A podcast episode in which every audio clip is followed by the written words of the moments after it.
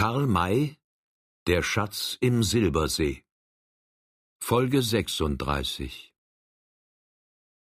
Die Gefangenen bekamen die Hände frei, sie erhielten Fleisch und Wasser und wurden dann wieder gefesselt.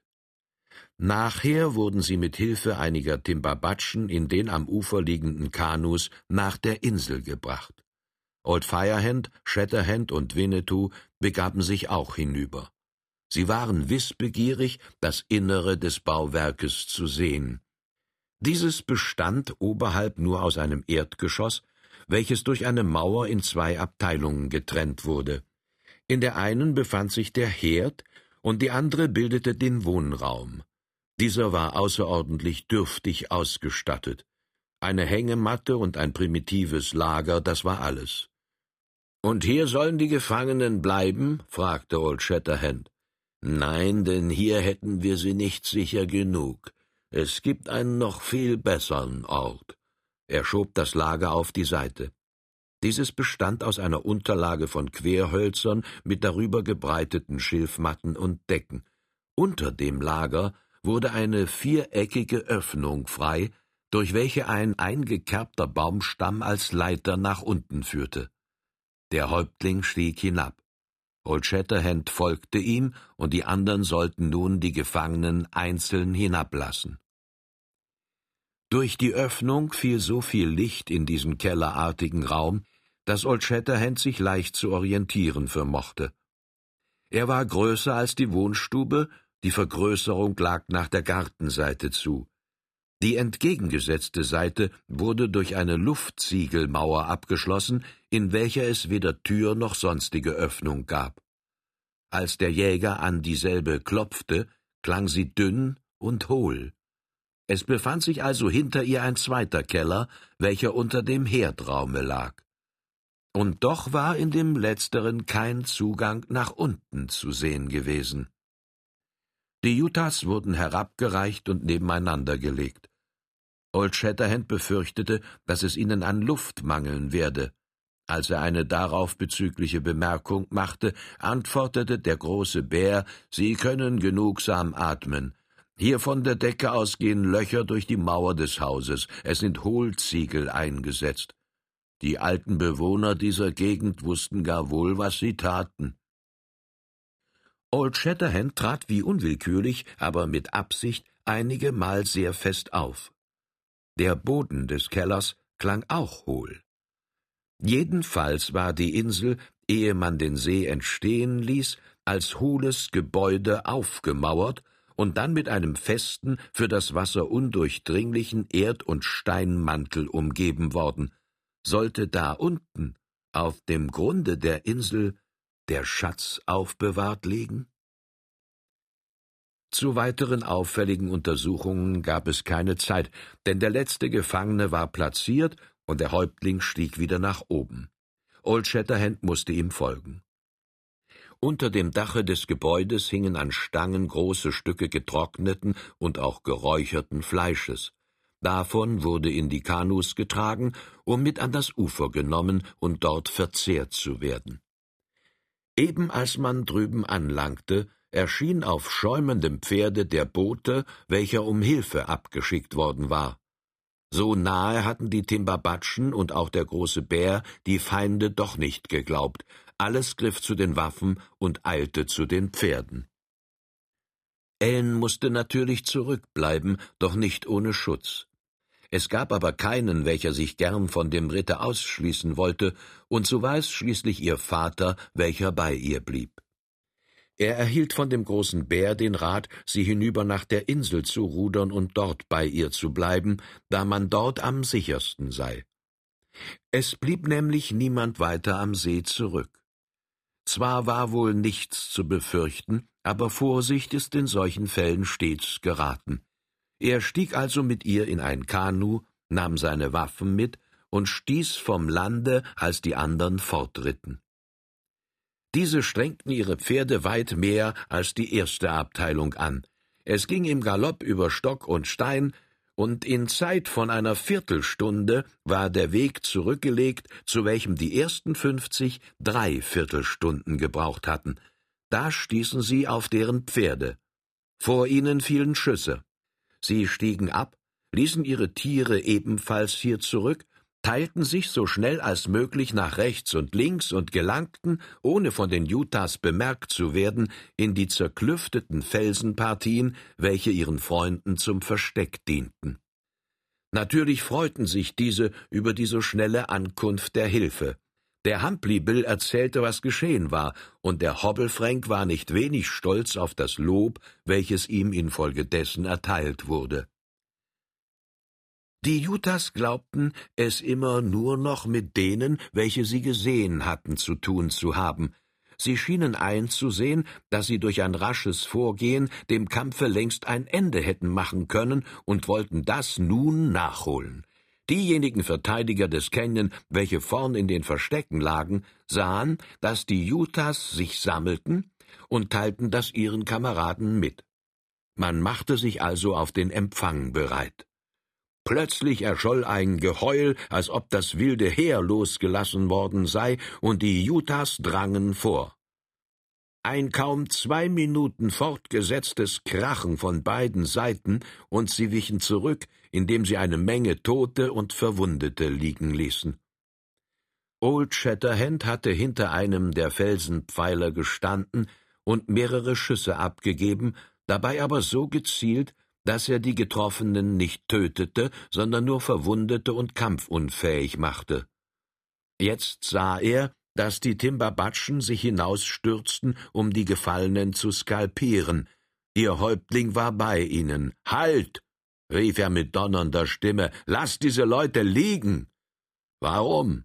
Ihre Skalpe gehören uns, antwortete das lange Ohr.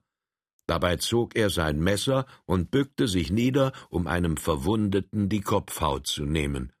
Im nächsten Augenblicke stand Old Shatterhand bei ihm, hielt ihm den Revolver vor den Kopf und drohte, tu einen Schnitt, so schieße ich dich nieder. Das lange Ohr hatte wohl das Herz, ein Gewehr und einen Kugelbeutel zu stehlen, aber sich erschießen zu lassen, dazu fehlte ihm der Mut. Er richtete sich auf und sagte im Tone freundlicher Vorstellung Was kannst du dagegen haben? Die Utahs würden uns auch skalpieren. Wenn ich bei ihnen wäre, würden sie es bleiben lassen. Ich dulde es nicht. Wenigstens bei den noch Lebenden nicht. So mögen sie ihre Skalpe behalten, aber den Toten werde ich sie nehmen. Mit welchem Rechte? Ich begreife dich nicht, meinte der Rote betroffen. Ein erlegter Feind muss doch skalpiert werden. Hier liegen viele. Hast du sie denn alle besiegt? Nein, einen habe ich getroffen. Welchen? Ich weiß es nicht. Ist er tot? Auch das weiß ich nicht. Er lief weiter. So zeige mir denjenigen Toten, in welchem die Kugel deines Gewehres steckt. Dann sollst du ihn skalpieren dürfen, er aber nicht. Der Häuptling zog sich brummend in sein Versteck zurück, und seine Leute folgten diesem Beispiele. Da erhob sich unten, wo die zurückgeschlagenen Utahs sich wieder gesammelt hatten, ein Geschrei. Da der Jäger zwischen Timbabatschen stand, hatten sie ihn nicht genau sehen können. Nun er sich noch allein im Freien befand, erkannten sie ihn, und man hörte sie rufen Old Shatterhand, die Zauberflinte, das Zaubergewehr. Dass dieser Mann sich hier befinden könne, war ihnen unbegreiflich. Seine Anwesenheit machte einen wahrhaft entmutigenden Eindruck auf sie. Desto mehr Courage zeigte er. Er schritt langsam weiter auf sie zu und rief, als er in gute Hörweite von ihnen gekommen war Holt eure Toten und Verwundeten. Wir schenken sie euch. Einer der Anführer trat vor und antwortete Ihr werdet auf uns schießen.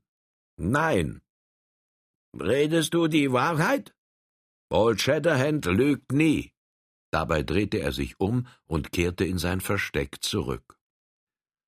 So treulos diese Roten waren, diesem Jäger, diesem Bleichgesichte trauten sie keine Untreue, keinen Verrat zu. Dazu kam, dass es der Indianer für eine große Schande hält, seine Toten oder gar Verwundeten im Stiche zu lassen. Darum schickten die Utahs jetzt, zunächst wenigstens versuchsweise, zwei ihrer Leute ab, welche sich langsam näherten, einen Verwundeten aufhoben und ihn forttrugen. Sie kehrten wieder und schafften einen zweiten fort. Als auch jetzt nichts Feindseliges unternommen wurde, gewannen sie volles Vertrauen, und es kamen ihrer mehrere. Old Shatterhand trat wieder heraus, sie erschraken und wollten davonlaufen, er aber rief ihnen zu, Bleibt, es geschieht euch nichts. Sie blieben zaghaft stehen, er näherte sich ihnen vollends und fragte, Wie viele Häuptlinge sind jetzt bei euch? Vier. Welcher ist der vornehmste von ihnen? Nanab Varenton. Sagt ihm, dass ich mit ihm sprechen will. Er mag die Hälfte des Weges machen und ich die andere Hälfte, so treffen wir uns in der Mitte. Die Waffen lassen wir zurück. Sie richteten diese Botschaft aus und brachten den Bescheid, er wird kommen und die anderen drei Häuptlinge mitbringen. Ich bringe nur zwei Gefährten mit, die er vielleicht kennen wird.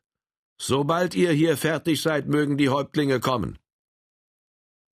Bald näherten sich diese vier von der einen und Old Shatterhand mit Firehand und Winnetou von der anderen Seite. In der Mitte trafen sie zusammen, begrüßten sich mit ernstem Neigen des Kopfes und setzten sich einander gegenüber auf die Erde.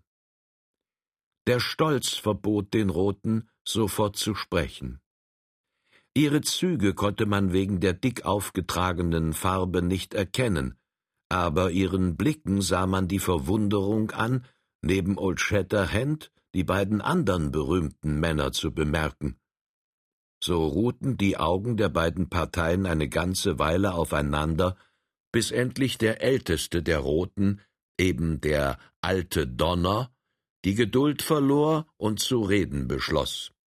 Er erhob sich, reckte sich in würdevolle Haltung und begann, als die weite Erde noch den Söhnen des großen Manitou gehörte und es bei uns keine Bleichgesichter gab, da, da konntet ihr die Reden halten, solange es euch beliebte, fiel Old Shatterhand ein, die Bleichgesichter aber lieben es, sich kurz zu fassen, und dies wollen wir jetzt tun. Wenn der Rote ein Palaver hält, so findet er kein Ende. Die jetzige Unterredung hätte vielleicht Stunden in Anspruch genommen, wenn Old Shatterhand nicht schon die Einleitung abgeschnitten hätte. Der Rote warf ihm einen halb verwunderten, halb zornigen Blick zu, setzte sich wieder nieder und sagte, der alte Donner ist ein berühmter Häuptling. Er zählt viel mehr Jahre als Old Shatterhand und ist nicht gewohnt, sich von jungen Männern unterbrechen zu lassen.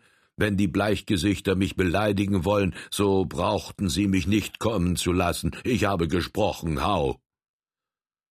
Ich habe nicht die Absicht gehabt, dich zu kränken. Ein Mann kann viele Jahre zählen und doch weniger erfahren haben als ein Jüngerer. Du wolltest von den Zeiten reden, in denen es noch keine Bleichgesichter gab, wir aber haben die Absicht, von dem heutigen Tage zu sprechen. Und wenn ich es bin, der dich rufen ließ, so werde ich auch derjenige sein müssen, welcher zuerst spricht, um dir zu sagen, was ich von dir will. Auch ich habe gesprochen, hau. Das war scharf zurechtgewiesen. Er deutete den Roten dadurch an, dass er es sei, der hier zu sprechen und zu fordern habe. Sie schwiegen, und darum fuhr er fort Du hast meinen Namen genannt und kennst mich also. Kennst du auch die beiden Krieger, welche hier neben mir sitzen? Ja, es ist Old Firehand und Winnetou, der Häuptling der Apachen. So wirst du wissen, dass wir stets die Freunde der roten Männer gewesen sind. Wir haben oft auf unsere gerechte Rache verzichtet und verziehen, wo wir hätten strafen sollen. Warum verfolgt ihr uns? Weil ihr die Freunde unserer Feinde seid. Das ist nicht wahr. Der große Wolf hat uns gefangen genommen, ohne dass wir ihm geringste Feindseligkeit erwiesen hatten. Er trachtete uns wiederholt nach dem Leben und brach mehrere Mal sein Wort. Um unser Leben zu retten, mussten wir uns gegen die Utahs wehren. Habt ihr nicht im Walde des Wassers den alten Häuptling niedergeschlagen und andere Häuptlinge und Krieger mitgenommen? Wieder nur, um uns zu retten. Und jetzt befindet ihr euch bei den Navajos und Timbabatschen, welche unsere Feinde sind, aus Zufall. Wir wollten nach dem Silbersee und trafen hier auf sie. Wir hörten, dass es zum Kampfe zwischen euch und ihnen kommen werde, und beeilen uns, Frieden zu stiften. Wir wollen Rache, aber keinen Frieden, und aus euren Händen am allerwenigsten. Ob ihr ihn annehmt, das ist eure Sache. Wir halten es für unsere Pflicht, ihn euch anzubieten. Wir sind Sieger, bis vorhin, aber nun nicht mehr. Ihr seid schwer gekränkt worden, das wissen wir, aber es ist ungerecht von euch, euch an Unschuldigen zu rächen. Unser Leben hat wiederholt auf dem Spiele gestanden. Wäre es auf euch angekommen, so wären wir längst am Marterpfahle gestorben, wie die anderen Bleichgesichter im Tale der Hirsche. Was wisst ihr davon? Alles. Wir haben ihre Leiber begraben. So warst du dort? Ja, wir waren mitten unter euch. Wir haben gehört, was die Utahs sprachen und gesehen, was sie taten. Wir standen unter den Bäumen, als die Navajos kamen und sahen, dass ihr sie von dannen getrieben habt. Das ist unmöglich, das ist nicht wahr. Du weißt, dass ich nicht lüge. Fragt die Häuptlinge der Utahs, welche dabei gewesen sind. Wo sollen wir sie fragen? Sie sind verschwunden. Wohin? Wissen wir es? Sind sie von den Navajos getötet worden? Nein. Wir glaubten es, aber wir fanden ihre Leiber nicht.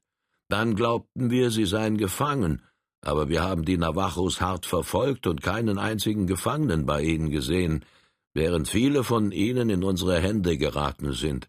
Die Häuptlinge der Utahs befinden sich nicht bei den Navajos.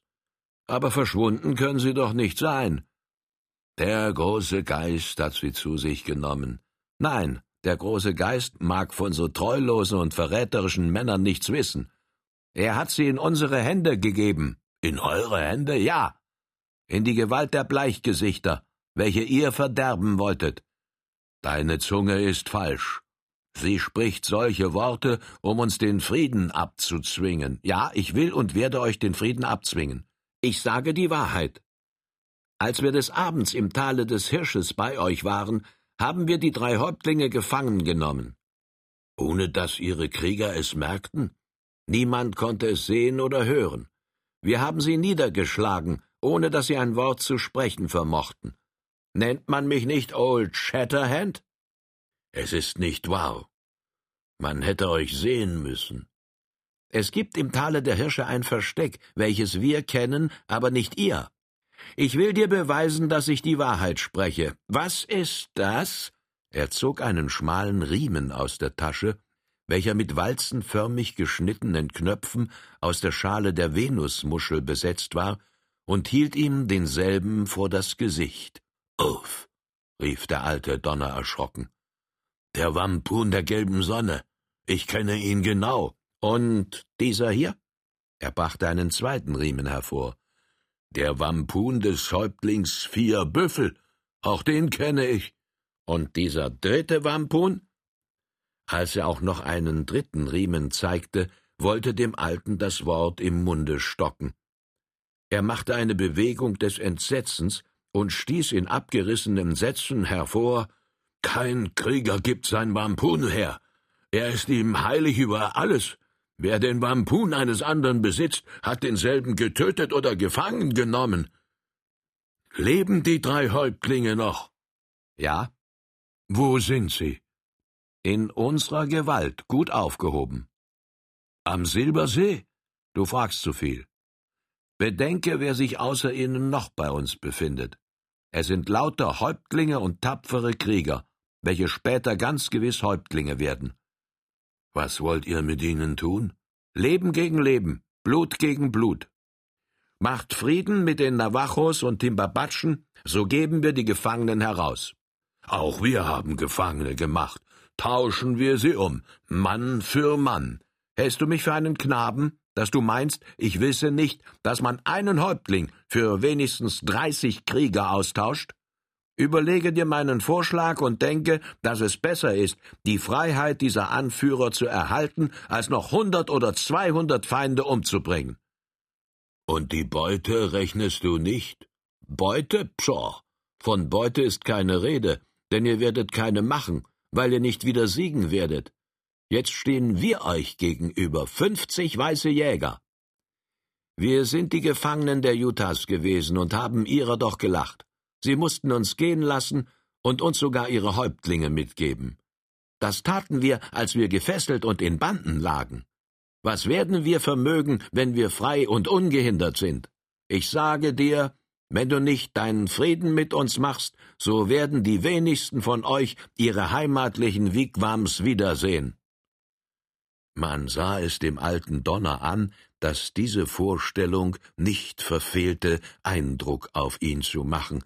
Er blickte finster zur Erde nieder. Old Shatterhand fuhr fort, um die Wirkung seiner Worte zu erhöhen. Eure Häuptlinge trachteten uns nach dem Leben. Sie gerieten in unsere Hände, und wir hatten nicht nur das Recht, sondern sogar, um sie unschädlich zu machen, die Pflicht, sie zu töten. Wir haben es nicht getan, weil wir es gut mit ihnen und euch meinen. Wenn wir euch jetzt zum Frieden raten, so ist das ebenso gut mit euch gemeint, denn wir wissen genau, dass wir euch schlagen werden. Entschließe dich, ehe es zu spät ist. Da stand Old Firehand auf, reckte und streckte gelangweilt seine gigantische Gestalt und sagte, Pschaw, wozu die Worte, wenn wir Waffen haben?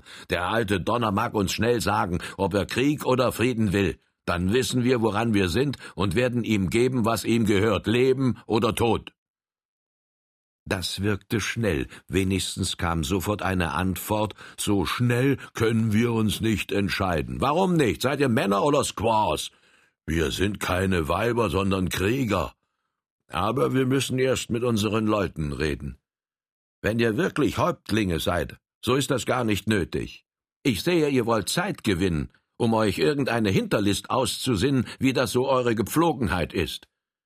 Aber keine Klugheit wird euch gegen unsere Fäuste helfen. Old Firehand mag ruhig sprechen, wie wir ihm ruhig antworten.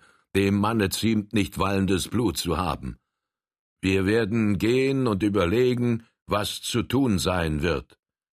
So bedenkt, dass es in einer halben Stunde Nacht sein wird. Wir können euch auch des Nachts sagen, was wir beschlossen haben. Wer sprechen will, ihr oder wir, mag einen Schuss abfeuern und dann laut rufen. Man wird ihm antworten, ich habe gesprochen, hau. Er stand auf, neigte leise den Kopf und entfernte sich, die andern folgten seinem Beispiele. Nun sind wir grad so klug wie vorher, zürnte Old Firehand. Mein Bruder hat zu zornig gesprochen, sagte Winnetou in seiner milden Ruhe. Er hätte Old Shatterhand weiterreden lassen sollen. Der alte Donner war nachdenklich geworden und stand schon im Begriff, zur Einsicht zu kommen. Firehand schien die Wahrheit dieses Vorwurfes einzusehen, denn er entgegnete nichts. Als sie bei den anderen ankamen, wurden sie von dem langen Ohr mit der Frage empfangen Es waren vier Utahs. Warum gingt ihr nur zu dreien? Weil wir genug Männer waren, antwortete Old Firehand unwirsch. Es gab noch andere Männer. Auch ich bin Häuptling. Ich gehörte zur Beratung grad so gut wie ihr. Es ist genug unnütz gesprochen worden. Wir brauchten nicht noch einen vierten. Das lange Ohr schwieg. Aber wäre sein Gesicht nicht mit Farbe beschmiert gewesen, so hätte man ihm angesehen, wie er sich ärgerte. Er befand sich überhaupt in schlechter Laune. Er war von Droll blamiert worden, ohne seinen Groll darüber laut werden zu lassen und sodann hatte auch Old Shatterhand ihn durch die Verhinderung des Skalpierens vor seinen Leuten schwer beleidigt. Der Häuptling war ein Feigling, welcher nicht den Mut besaß, offen zu widerstreben, aber der Zorn, den er nicht sehen ließ, saß in seinem Innern umso fester. Es begann zu dämmern und wurde dann Nacht. Zwar war nicht anzunehmen, dass die Utahs einen Angriff wagen würden, aber es mussten dennoch Maßregeln getroffen werden, einen etwaigen Überfall zu vereiteln. Man musste Wachen ausstellen. Das lange Ohr erbot sich freiwillig, das mit einigen seiner Leute zu übernehmen, und es konnte ihm nicht abgeschlagen werden. Aber um nichts zu versäumen, wies Old Shatterhand ihm und den betreffenden Timbabatschen ihre Plätze an und schärfte ihnen ein, ja nicht weiter vorzudringen. Es waren mit dem Häuptlinge fünf Mann, welche eine Linie quer über den Canyon bildeten. Das lange Ohr befand sich auf dem äußersten rechten Flügel. Old Shatterhand legte sich auf die Erde und kroch vorwärts, um vielleicht die Utahs zu belauschen. Es gelang ihm in kurzer Zeit und vollständig, obgleich sie drei Posten ausgestellt hatten, von denen er aber nicht bemerkt wurde. Er wagte es sogar, zwischen ihnen hindurch zu kriechen und sah dann, dass die Feinde sich da, wo der Canyon plötzlich breiter wurde, dicht neben und hintereinander quer über denselben gelagert hatten. Er kehrte befriedigt zurück.